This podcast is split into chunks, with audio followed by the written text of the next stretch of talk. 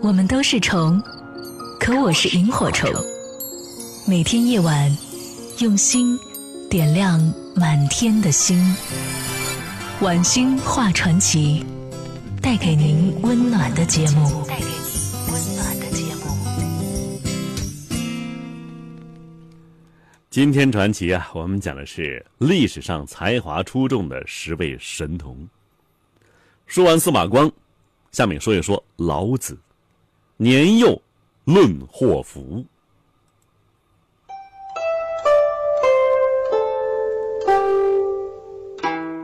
老子啊，名叫李耳，字伯阳，又称老聃，是我国古代最伟大的哲学家和思想家之一，是道家学派的创始人，世界文化名人。李耳十几岁的时候啊，那时候还很小啊。啊，儿童呢，就非常有见识。当时啊，楚国征服了宋国，声势浩大。李耳却说呀：“这不一定是件好事。楚国以前很弱小，所以呢，没人注意，才得以休养生息，发展壮大。现在你打了胜仗了，树大招风，从此不得安宁也呀。”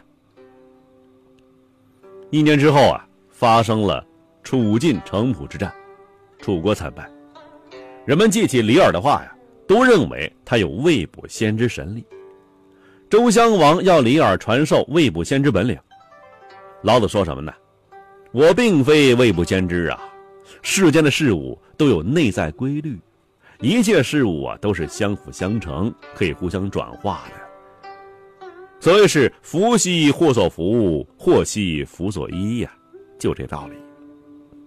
周襄王非常佩服，就留李耳。在朝中做官，做了一个什么呢？啊，国家图书馆馆长。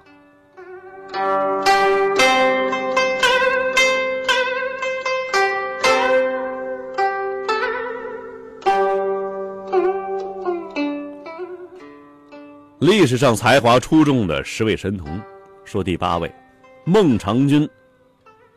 孟尝君呢，本名叫田文，姓田。是齐国丞相田婴的儿子。这田婴呢，有多少儿子？四十多个呀。田文呢，是田婴中一个小妾所生的儿子，出生于农历五月初五啊。由于当时啊，这个风俗认为，说这个日子出生的婴儿啊，对父亲不利，所以田婴就叫田文的母亲呢，把婴儿拿去扔，而且说呀，说不要养活他。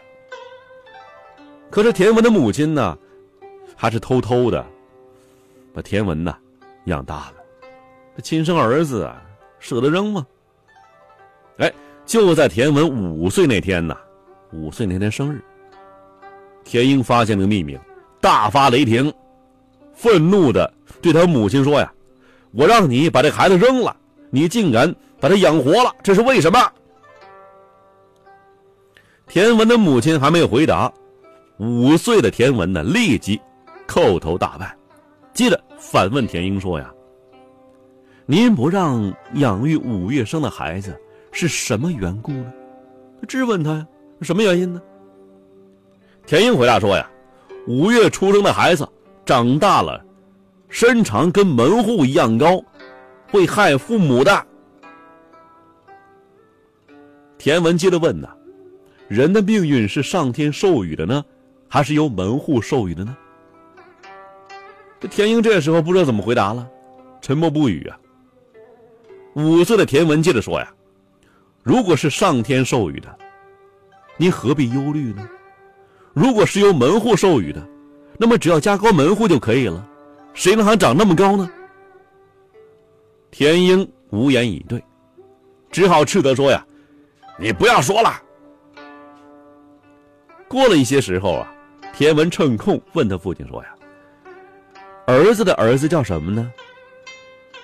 田英回答：“叫孙子啊。”那孙子的孙子叫什么呢？叫玄孙呐。那玄孙的孙子叫什么呢？这我就不知道了。田文接着说：“呀，您执掌大权，担任齐国宰相，到如今呢，已历经三代君王。”可是齐国领土没有增广，您的资家就积住了万金的财富啊，门下也看不到一位贤能之士。我听说呀，将军门庭必出将军，宰相门庭必有宰相。现在您的姬妾可以践踏绫罗绸缎，而贤士却穿不上粗布短衣。您的男仆女奴有剩余饭菜，而贤士呢，连糠菜也咽不下。现在您还一个劲儿的加多积住，想留给那些连称呼都叫不上的人了。却忘记国家在诸侯中一天天失势，我私下很是奇怪呀。这番宏论呢，让田英改变了对田文的态度。那才五岁小孩啊，能说出这番宏论来，于是非常器重他，让田文主持家政，接待宾客，宾客呀来往不断，日益增多。田文的名声随之传播到各诸侯国中。各诸侯国呀，都派人来请求田英立田文为太子，田英啊就答应下来了。田英去世以后啊，追谥叫晋国君。田文果然在薛邑继承了田英爵位，田文后来成了一位著名的政治家，其门下食客有三千之众。这就是啊，春秋战国时期啊。最著名的孟尝君。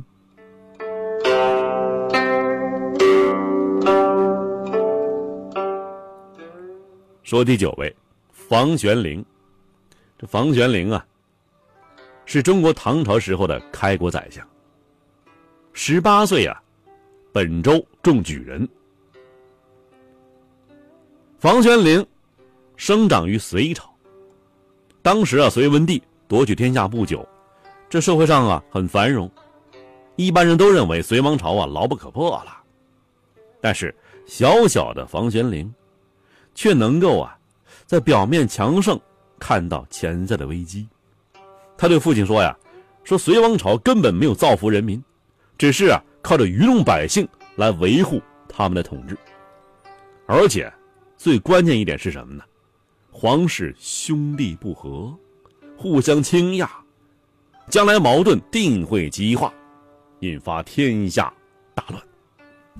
依我看，隋亡国的日子已经不远了。父亲听完之后啊，大惊失色，嘱咐儿子别说了，别瞎说。但是没过多久，房玄龄的话应验了。隋文帝被害，杨广即位，就那位隋炀帝呀。不久之后，义军四起。天下大乱，隋王朝不堪一击，李渊父子趁机夺取天下。房玄龄后来做了唐太宗李世民的宰相，建立了卓越功勋。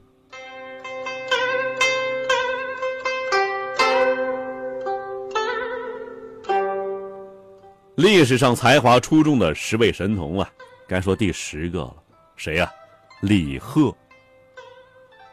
奇才金韩愈，这李贺啊，那唐朝诗人，字长吉，世称李长吉、鬼才、诗鬼、李长谷、李凤礼，这称呼很多。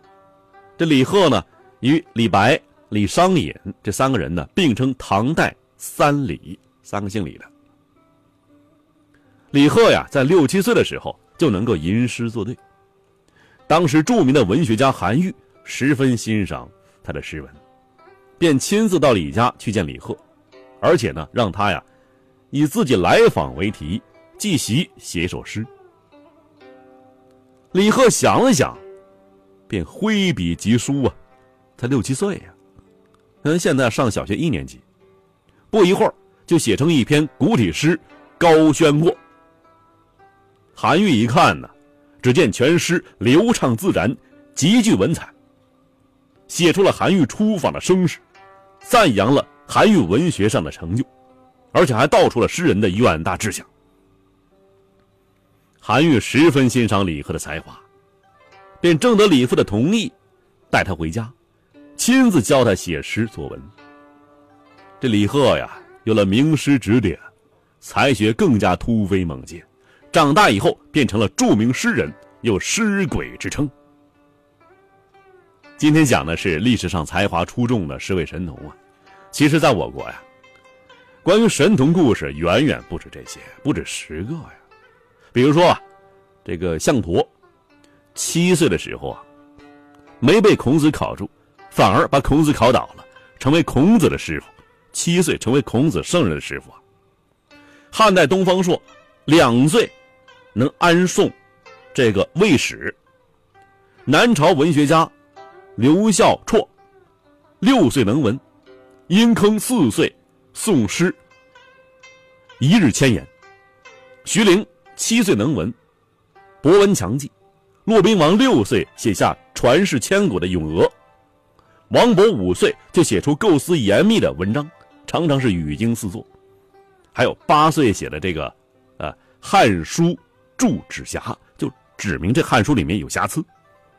杨炯呢，就初唐四杰之一啊。杨炯九岁。中神童举，九岁中举人，后授教书郎。李白呢，从小接受汉语与突厥语两种语言，五岁能背诵六甲，十岁已读完诸子百家之书，等等。